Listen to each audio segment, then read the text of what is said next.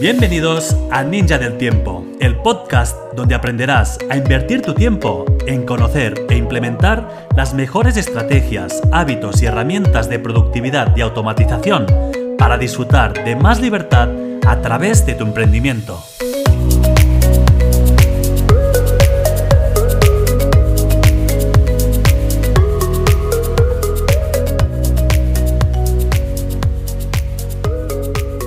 Hola, soy Josep Turón y hoy compartiré contigo mi forma de encontrar el equilibrio entre los distintos ámbitos de tu vida. En dos momentos de mi vida profesional dirigiendo instalaciones deportivas he vivido consecuencias de no vivir en equilibrio. En la primera de ellas, en mis inicios siendo aún coordinador, tenía unos 23 años y un propósito muy claro de evolucionar profesionalmente. Me gustaba tanto lo que hacía que no me importaba dedicar muchísimas horas al trabajo. Me hacía responsable de atender a la mayoría de sustituciones de mis compañeros, de cargarme de muchas actividades para que ellos no tuvieran tanta carga e invertía todo mi tiempo libre en formaciones. Hasta que llegó un día en que mi cuerpo dijo basta y enfermé durante una semana.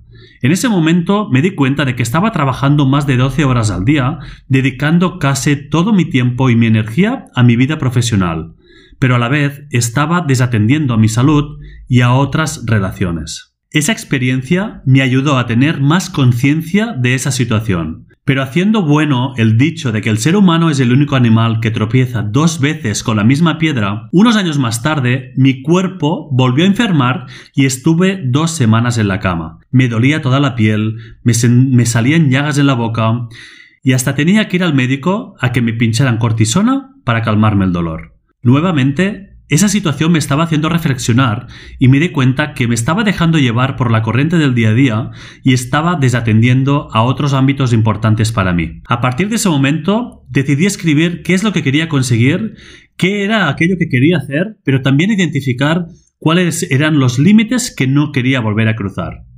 Y esta es una de las razones por las cuales, con el paso del tiempo, he empezado a definir los objetivos, identificando primero a qué ámbitos de mi vida están sirviendo. Pero antes de empezar a hablarte de los objetivos placer, quiero compartir una metáfora. Imagina que tu vida es una mesa que se sustenta de distintas patas, y cada una de ellas son los distintos ámbitos de los que te voy a hablar ahora. Cuantas más patas tenga esta mesa, más estabilidad vas a poder tener. Y para poder conseguir que tu mesa tenga un buen equilibrio, es importante que atienda de forma óptima cada uno de estos ámbitos y así poder tener equilibrio. Quiero destacar que mi recomendación es atender a los seis ámbitos que te voy a compartir, pero tú también puedes decidir a cuáles de ellos vas a dar más prioridad, a cuál de ellos vas a atender con más atención. A partir de ahí, asegurarás que tu toma de decisión va a ser de forma consciente y aunque no estés atendiendo a todas, si tú lo has decidido así, vas a conseguir igualmente este buen equilibrio. Hace unos años asistí a una charla del psicólogo Pep Marie, donde hablaba del equilibrio que necesitan los profesionales del mundo del deporte, y comentaba que si quieres ser un profesional de alto nivel, va a ser complicado que puedas atender a todos los ámbitos de tu vida, pero sí es necesario que como mínimo atiendas a tres. Vuelve a imaginarte tu vida como una mesa. Si atiendes únicamente a una pata, vas a caer. Si atiendes solo a dos, tu mesa va a tener muy poco equilibrio y se va a caer por los lados. En cambio, si atiendes a los tres ámbitos, tu mesa va a estar estable y se va a poder mantener. En el caso de los profesionales, esas tres patas suelen ser el ámbito personal, el de amor con la familia y los amigos y obviamente el profesional. Su energía está mucho más centrada en el profesional, pero aún así las otras le permiten mantenerse. Y ahora sí, voy a hablarte de los objetivos placer. La palabra placer en realidad es un acrónimo de lo que para mí son los seis ámbitos más importantes. En primer lugar, encontramos el ámbito personal, donde nos damos atención a nosotros mismos, cuidando nuestra salud, nuestra alimentación, haciendo actividad física, también a nuestros hobbies y el ámbito espiritual. El siguiente ámbito es el laboral o de liderazgo, por lo tanto, hace referencia a la parte profesional, a la ayuda a la comunidad, pero también a otras actividades de liderazgo, como podría ser la presidencia de la comunidad, la presidencia de un club deportivo o similares. El tercer ámbito es la A de amor y atiende la relación con la familia, la pareja, los padres, los hijos y el resto de la familia. En este sentido, también podrías incluir la relación con tus amigos. Seguidamente está el ámbito de crecimiento, que para mí es fundamental para el desarrollo personal y profesional. En este apartado tendrás en cuenta las formaciones, las lecturas de libros, blogs, revistas, y ahí también me gusta añadir la enseñanza hacia los demás. Por ejemplo, en mi caso, compartir mis conocimientos a través de este podcast me permite consolidar mucho mejor mis conocimientos. El penúltimo ámbito es el económico.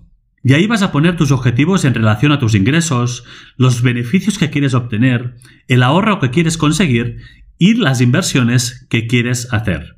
Por último, está el ámbito relacional, donde entrarán las relaciones de networking con tus compañeros de trabajo y otras comunidades. Si la relación con tus amigos no la has tenido en cuenta en el apartado de amor, también recomiendo que la atiendas aquí. Como comenté en el podcast anterior, si no estás acostumbrado a ponerte objetivos, empieza haciéndolo fácil. Una buena forma de empezar es ponerte un primer objetivo en cada uno de estos ámbitos y de esta forma te vas a asegurar que los estás atendiendo. Es importante destacar que cada uno de estos ámbitos no va a necesitar la misma cantidad de atención para conseguir cada uno de los objetivos.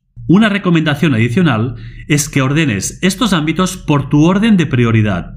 De esta forma, en tu día a día, cuando se presenten urgencias, vas a tomar decisiones de forma más consciente y coherente con tus propósitos. Y la otra razón por la cual este formato de objetivos placer tiene este nombre es para destacar la importancia de que tus objetivos estén enfocados hacia lo que quieres conseguir, aquello que quieres lograr y que por lo tanto te va a hacer disfrutar.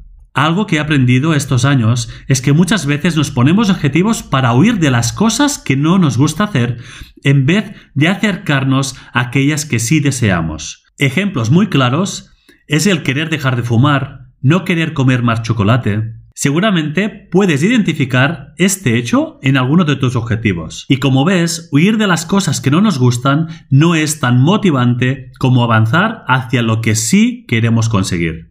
Si tienes objetivos que te has propuesto muchas veces y no los estás consiguiendo, el primer paso es empezar redactándolos de forma que te mueva hacia esa recompensa. Si quieres aprender a definir tus objetivos, a crear el plan de acción para conseguirlos y a planificar ese paso a paso en tu día a día, en mi formación de objetivos ninja lo vas a aprender de forma rápida y sencilla.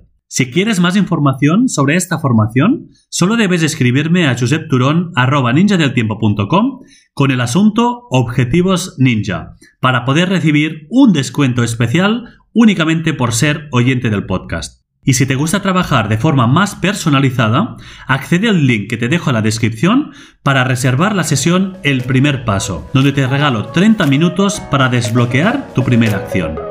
Te deseo una feliz semana y mientras tanto nos vemos en Instagram Ninja del Tiempo.